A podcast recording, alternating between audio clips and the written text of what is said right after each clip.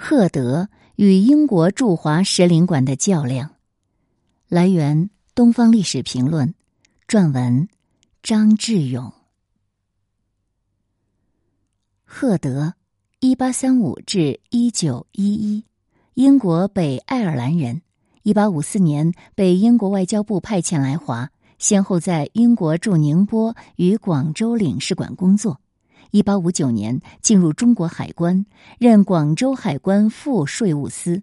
一八六一年开始代行总税务司的职权。一八六三年成为中国海关总税务司，直到一九一一年去世。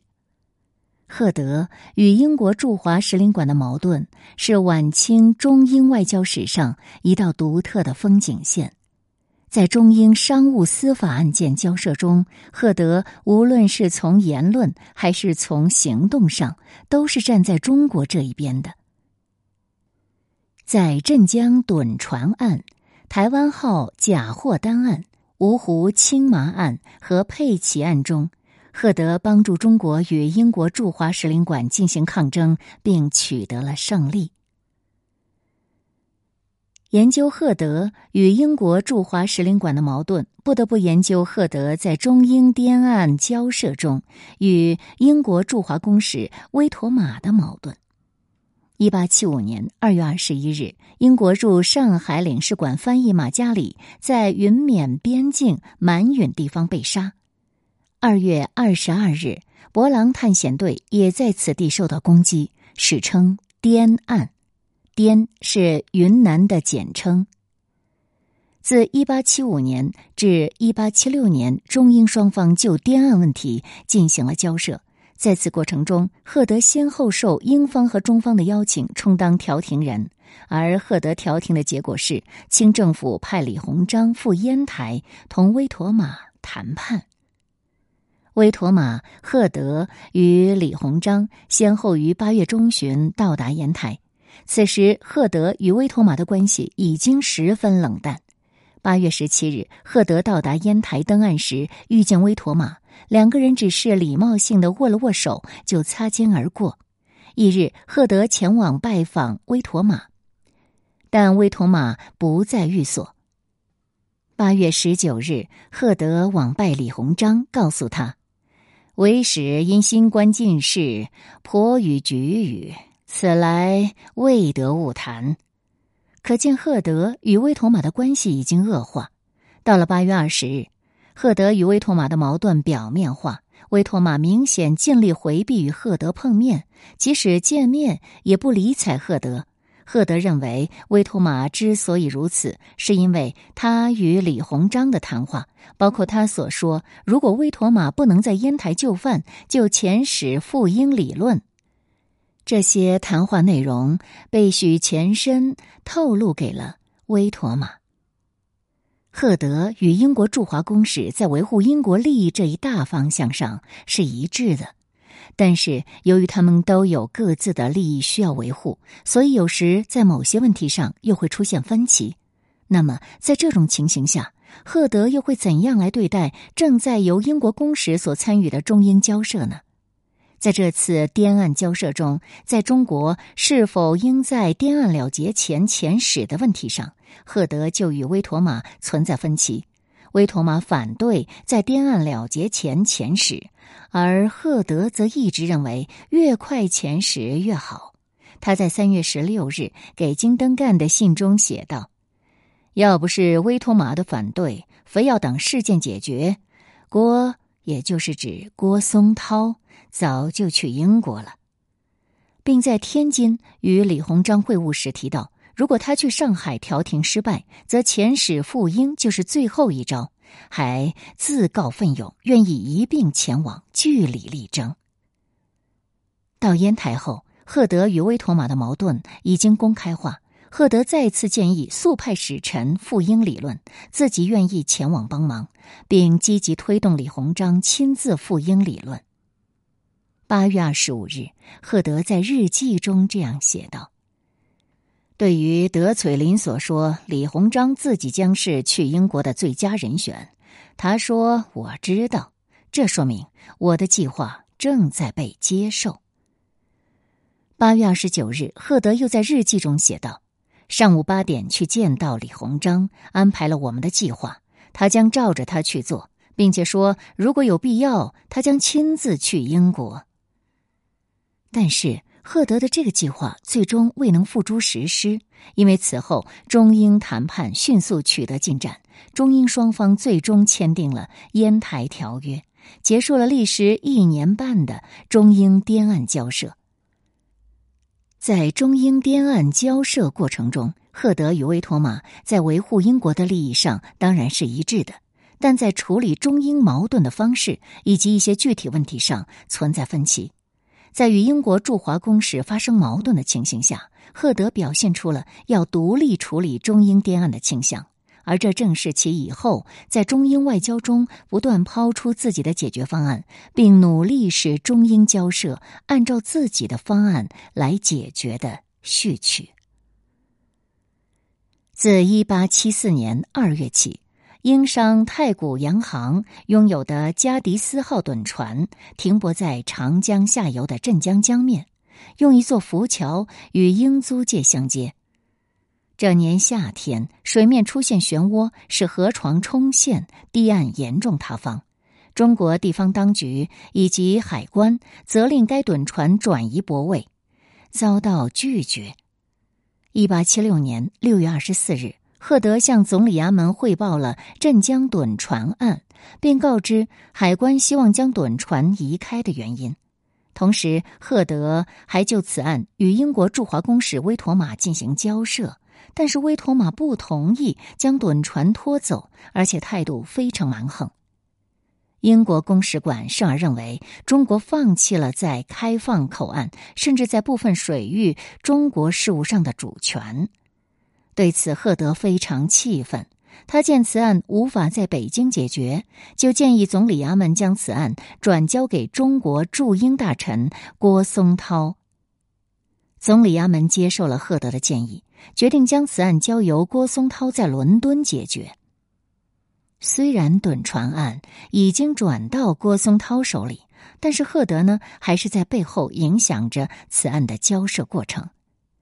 一八七七年二月，赫德就镇江趸船案为总理衙门写了详细的备忘录，由总理衙门发给郭松涛。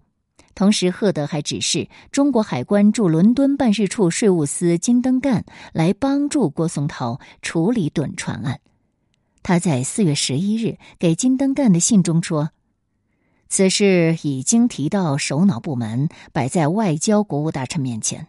对于中国的要求，就要一定予以满足，其正当性是无可置疑的。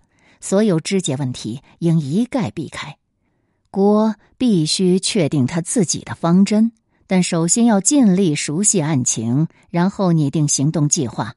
而在这以前，无论如何不要表示态度。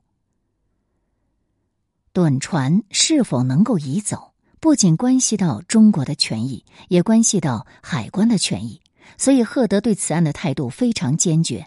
虽然他清楚，即使中国胜诉，海关也会失去英国公使馆的支持，甚或可能遭到他反对。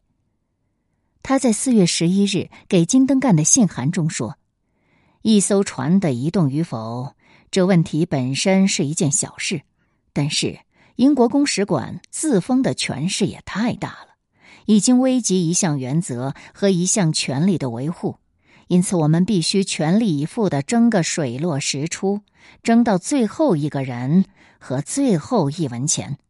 这件事是不幸的和失策的。既然已经欲罢不能，我们必须争到底。为了使趸船案能够顺利解决，赫德于七月二十四日致电金登干，要他记住趸船案中的主要论点。凡属中国在条约中未经放弃的原有主权范畴的权利，中国依然保留。八月十五日，赫德电告金登干，再一次提醒郭松涛避免肢解问题，并应拒绝与威妥玛讨论此事。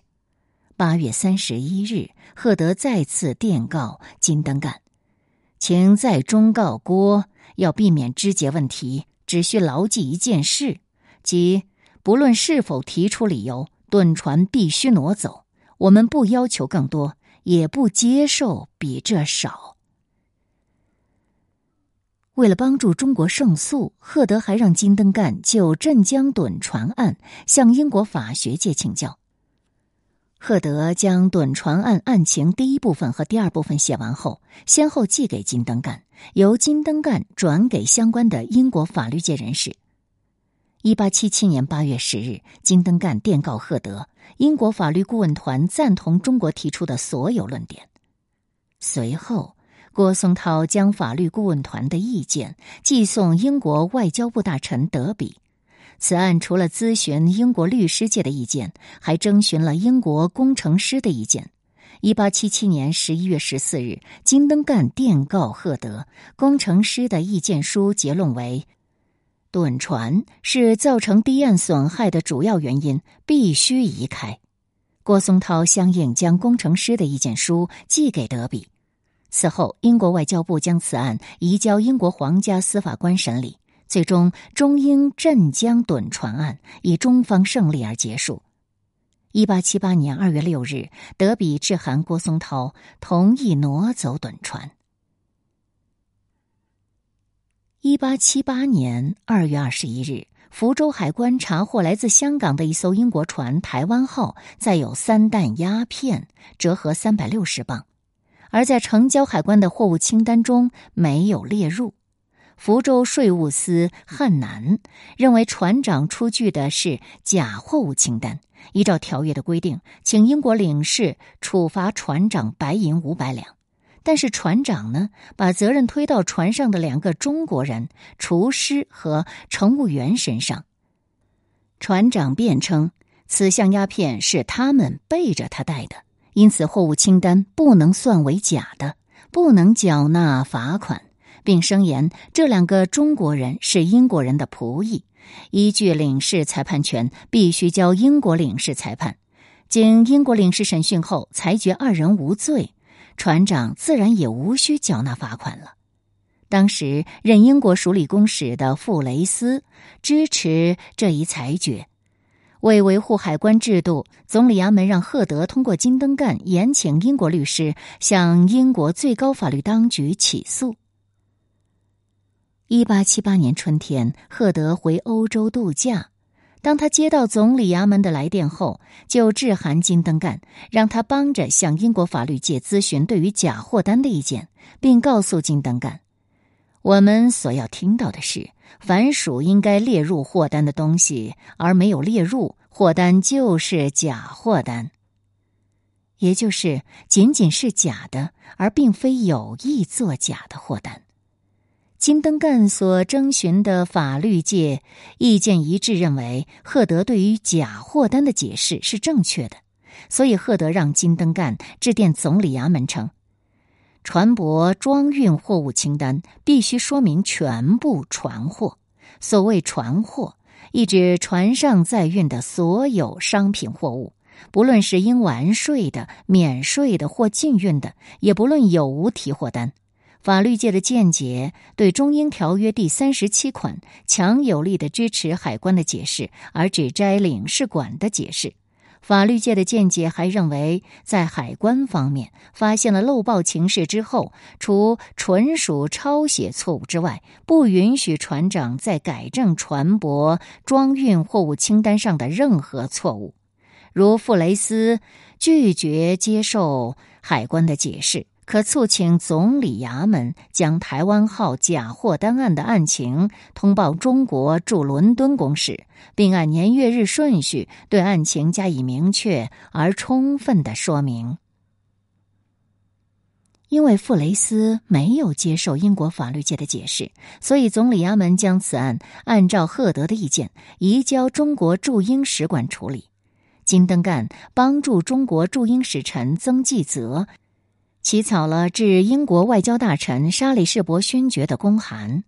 沙里士伯勋爵接到曾纪泽的公函后，表示英国政府将立即对台湾号假货单案进行考虑，但是考虑结果呢是反对中方的解释，而支持英国驻福州领事的决定。对此，赫德认为曾纪泽应致函沙里士伯勋爵，坚持自己的解释，并说明英国著名法律家亦持同样观点。曾纪泽接受了赫德的意见，再次致函沙里士伯勋爵，对英国政府的观点与中国政府及他们的英国法律顾问的见解相异，表示遗憾，指出对台湾号船长是否处以罚款并不重要，重要之点在于。